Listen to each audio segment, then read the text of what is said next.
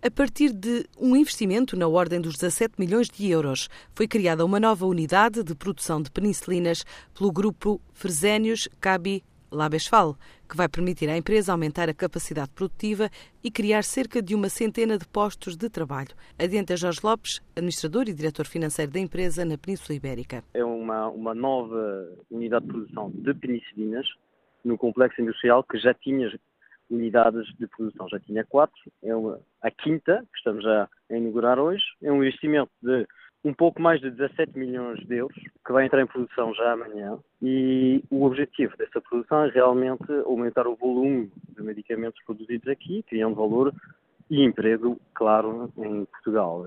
Uh, e o número de postos de trabalho que vamos criar, por volta de 80 já foram criados até hoje e uns 20 ainda vão ser criados antes do final do ano, levando o número então total para 100 postos de trabalhos criados uh, até o fim, o fim do ano. Esta é a quinta unidade do grupo no Complexo Industrial de Santiago de Besteiros, em Tondela, para dar resposta à crescente procura de medicamentos intravenosos a nível internacional.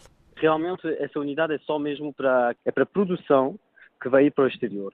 Tu, quase tudo vai ir para a exportação, principalmente para os países europeus, mas também para a América do Sul, para a África e os, os países do Médio Oriente. Porque é, as, as penicilinas que vamos produzir são já produzidas numa unidade 1 aqui que já temos e aqui é um aumento de produção que estamos a fazer. Há uma demanda de mercado, falta penicilinas no mercado mundial, então temos certeza que os nossos produtos vão encontrar um cliente.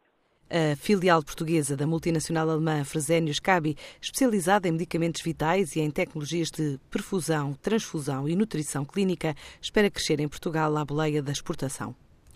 O Banco Europeu de Investimento vai conceder um empréstimo de 500 milhões de euros ao Milênio BCP, com vista a proporcionar acesso ao crédito às pequenas e médias empresas localizadas em Portugal.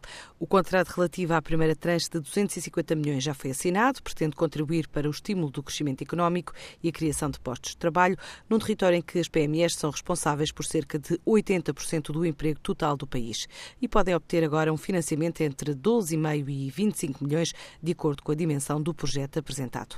Ainda segundo o comunicado do Banco Comercial Português, há dois anos, um contrato semelhante beneficiou cerca de mil empresas nacionais que atuam em especial nos setores da indústria transformadora e do comércio. O Banco Atlântico Europa, a primeira instituição portuguesa a disponibilizar a abertura de conta por videoconferência, prevê angariar mais de 10 mil clientes até ao final do ano. O serviço foi apresentado esta semana e pretende cativar clientes em destinos da União Europeia, mas também dos países de expressão portuguesa.